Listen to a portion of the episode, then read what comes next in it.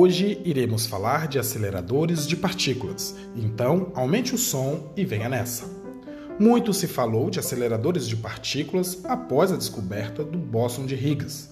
No Brasil, temos dois: o Laboratório Nacional de Luz Synchrotron e o mais moderno, Sirius.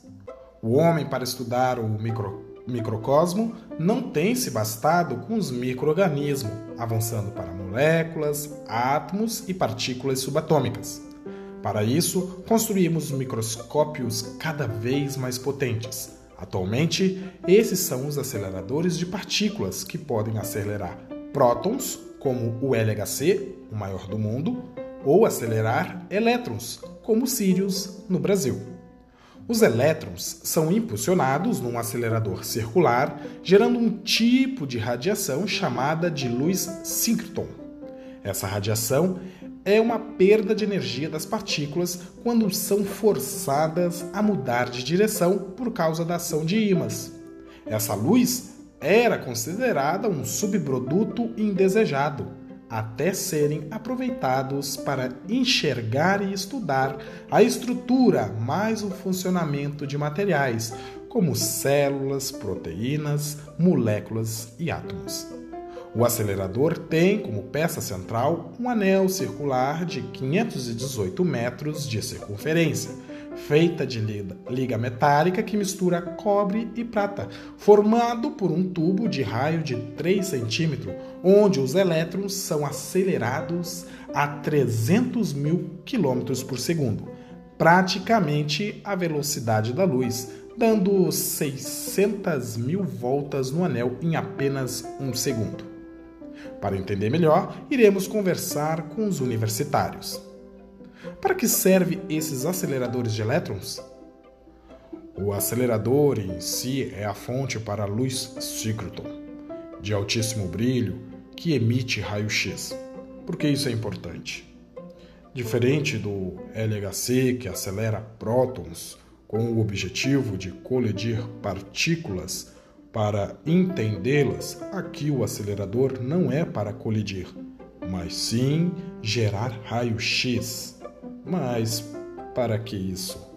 Para benefícios da população, como na cura do câncer, Alzheimer, doenças degenerativas, também aquecimento global, pré-sal, pois tudo é matéria, átomos.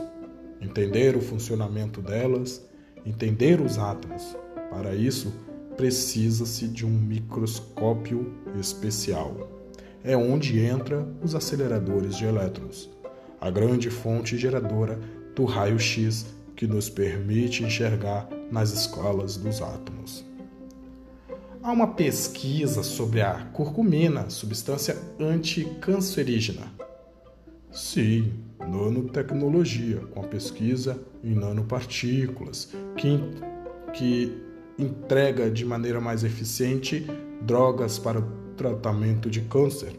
Para isso é preciso desses grandes microscópicos potentes.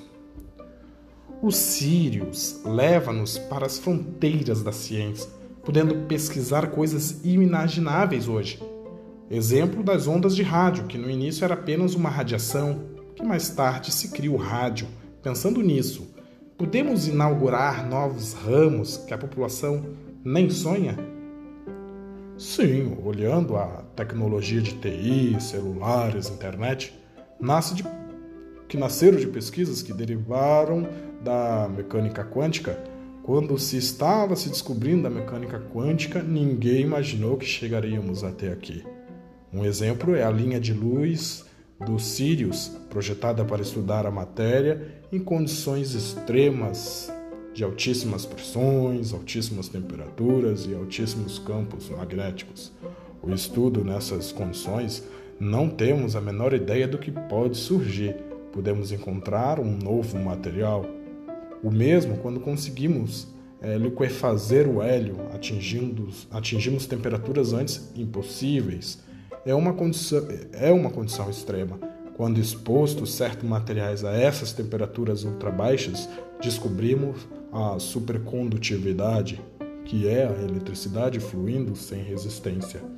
Quando vamos para novas é, condições, podemos descobrir novas propriedades da matéria que nem sabemos que existe e que pode um dia ser utilizado. O Sirius tem cinco linhas de pesquisa, as quais essas linhas de luz receberam nomes da flora e fauna brasileira, como Ema, Ipê, Manacá, Cateretê, Carnaúba.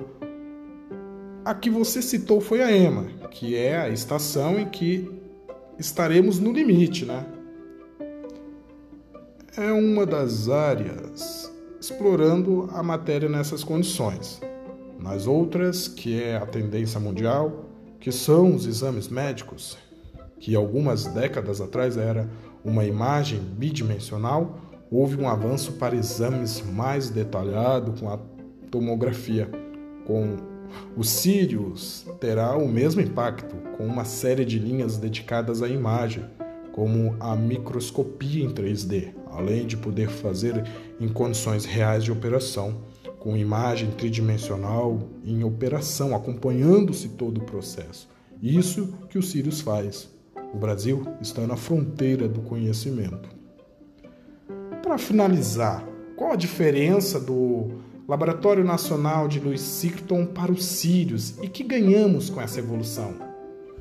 Uma primeira coisa é a mudança da energia do acelerador que permite raio-x de mais alta energia, que permite penetrar materiais mais espessos e densos, permitindo um estudo numa escala muito maior. A segunda mudança é o brilho, com ganho de ordem de grandeza no brilho, permitindo experimentos muito mais rápidos, podendo acompanhar temporalmente reações, processos químicos que não conseguia.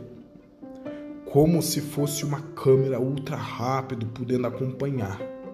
O alto brilho permite técnicas que utiliza a coerência da radiação, permitindo imagens tomográficas em 3D que não se faz no Laboratório Nacional de Louis Sirton.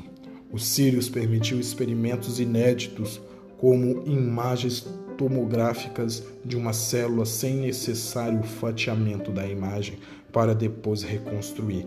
O Sirius faz enxergar a célula em 3D sem fatia, com uma resolução para enxergar o DNA dentro do núcleo, ajudando a promover, a prover ferramentas para pesquisa nessa escala, sem destruir o material de análise.